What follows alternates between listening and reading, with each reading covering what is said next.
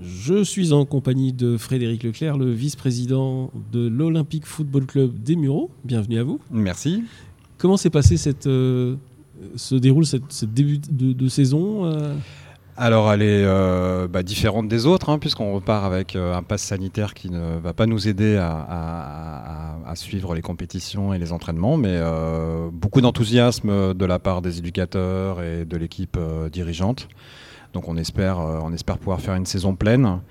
Euh, avec de la compétition, puisqu'on a été privé de compétition l'an dernier. Donc euh, ça va être un des, un, des, un des, grands espoirs cette année, c'est de pouvoir continuer à faire de la compétition, parce que c'est aussi très important pour, pour nos, nos, licenciés. Donc le classement avait été gelé l'année dernière? Le classement a été gelé au bout de six journées, quatre journées même je crois, donc très, peu de, très peu de compétition. Donc on, repart, on repart à zéro, on va dire, cette année en espérant, et pour les équipes seniors, mais aussi surtout pour les, euh, pour les jeunes, euh, de pouvoir euh, continuer à faire le sport qu'ils aiment tant et qu'on aime tant. Parce qu'en fait, ils n'ont pas pu s'entraîner du tout, ils rien Alors si, tous les, mineurs tous les mineurs se sont entraînés, donc on a continué à entraîner tous les moins de 18 ans, mais sans match et sans compétition le week-end. Donc un peu moins de, du sport sans contact, enfin du football sans contact, c'est un petit peu compliqué. Euh, même si ça reste un jeu, ça a été un plaisir aussi d'entraîner les petits euh, euh, pendant cette période-là, mais c'est vrai qu'après, il y a toujours un petit manque qui est, la compétition, voilà. comme dans beaucoup d'autres sports, je pense. Et alors cette année, il faut le pass sanitaire pour s'inscrire alors, alors pas pour s'inscrire, mais en tout cas pour participer aux entraînements et aux compétitions, jusqu'à évidemment pour tous les, tous les majeurs, et à partir du 1er octobre pour tous les enfants de 12 ans à 17 ans le pass solitaire sera obligatoire pour les entraînements et pour la compétition après. Donc ça veut dire mettre en place une structure pour contrôler le... Voilà, donc on a mis en place un référent Covid euh, qui euh, est en charge euh, bah, d'aider les éducateurs à, comprendre qu'est-ce que c'est que le pass sanitaire, pourquoi il le faut, pourquoi, comment on vérifie, et aussi pour accueillir les équipes adverses et d'avoir la même, la même, la même démarche, le même protocole et des habitudes. Donc ça va être une année compliquée, mais on est tellement content de faire du sport qu'on va, on va faire avec. J'imagine. Et euh, donc il y aura à la fois des déplacements. Voilà, il y a les, y a les déplacements. Donc en fait, euh, chaque, euh, chaque club qui, qui, vont, qui vont nous recevoir ou chaque club qu'on va recevoir, on aura déjà tous un protocole qui a déjà été mis en place par la Fédération française de football. et relayé par les ligues et les districts et qui vont nous permettre de, bah, d'appliquer les règlements et de, de suivre, de suivre notre sport comme on va pouvoir le faire dans ces conditions. À partir de quel âge euh, on peut s'inscrire pour euh, À partir de 5 ans, euh, garçons et filles, on peut s'inscrire aujourd'hui au football. Avec, bon, évidemment, à 5 ans, on a beaucoup de travail de motricité, de découverte du ballon, d'apprendre à courir, de se déplacer. qui sont des, des, éléments très importants. Et puis après, petit à petit, on arrive dans la compétition, mais ça, c'est un peu plus tard.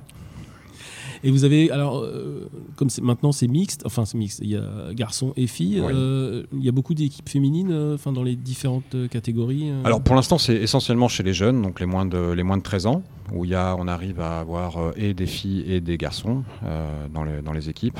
après au-delà c'est un peu plus difficile, c'est un peu plus long, donc c'est un travail qui se fait sur la, sur la longueur.